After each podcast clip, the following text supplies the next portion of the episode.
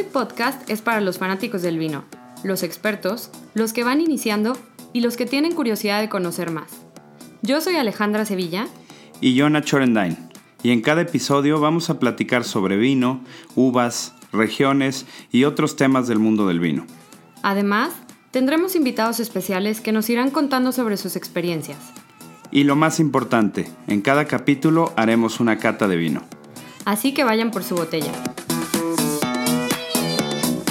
Hola a todos, bienvenidos a nuestro cuarto minisodio en el que les voy a estar platicando los básicos del vino alemán y cómo es que pueden identificar buenos ejemplares o dónde los pueden conseguir, etc. Desafortunadamente no nos llega tanto vino alemán acá y el que encuentran en general tiende a ser este de la botella azul que se llama Liebfraumilch pero como hemos platicado en otros episodios, este vino no representa en absoluto lo que son los vinos alemanes, toda la variedad que tienen, toda la complejidad, etc. Entonces va a ser un resumen muy rápido porque hay demasiada información sobre los vinos de Alemania, que si les interesa, eh, tienen una página en la que tienen un PDF descargable, está en alemán y en inglés, y ahí les explica todo sobre las uvas, las 13 regiones productoras de vino que tienen, la variedad, cómo leer sus etiquetas, etc. Entonces está súper interesante. En la descripción del minisodio les voy a dejar el link por si les interesa. Y bueno, en rasgos generales, Alemania, como ya saben, tiene 13 regiones productoras de vino. Obviamente debido a la geografía, el clima y todo, Alemania es más conocido por la producción de vinos blancos, especialmente de la uva Riesling, pero también genera vinos tintos a partir de la Pinot Noir, que ellos la conocen como Spätburgunder, que eh, se refiere a lo tardío de la uva. El clima obviamente beneficia a la Pinot Noir y por eso también pueden dar excelentes ejemplares. Entonces, en cuanto a la clasificación de los vinos, igual lo dividen en tres peldaños. Está el vino alemán, que es el de hasta abajo, luego el Landwein y luego el que es equivalente a la AOP o a la DOCG de Italia, es el Qualitäts o.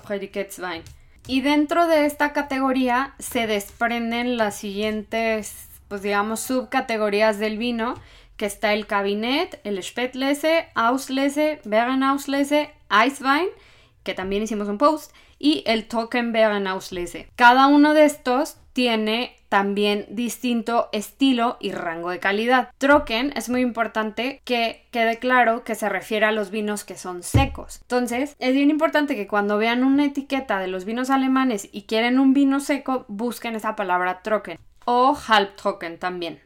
Trocken es súper seco y Halbtrocken es seco normal. Entonces, dentro de las 13 regiones obviamente hay tres que son súper importantes, que son Mosela, Pfalz y Rheingau, que estos son las tres regiones reconocidas como las que dan los mejores vinos o vinos de muy alta calidad. Entonces, nada más, toda esta información sobre los vinos alemanes que les intensié es nada más para dar una idea de todo lo que comprenden los vinos alemanes. En general los conocemos más por la cerveza o por este vino dulce que les platicaba en un inicio, pero son vinos súper complejos, son vinos que llegan a ser de los más caros del mundo, si no es que hace un par de años fueron tienen un vino del más caro del mundo. Y eh, buscar, pueden buscar en hipervinos, tienen varios ejemplos. Está Rebholz, eh, creo que también tienen de Egon Müller, no estoy segura, pero Egon Müller es un, un productor súper importante, súper interesante, súper conocido. Entonces nada más este minisodio con mil información intensa es para invitarlos a que se animen a probar más vino alemán y este este, y conozcan cómo es que ellos elaboran este vino. Ahí les dejo el link sobre toda la información y espero les haya gustado este minisodio. Nos vemos pronto.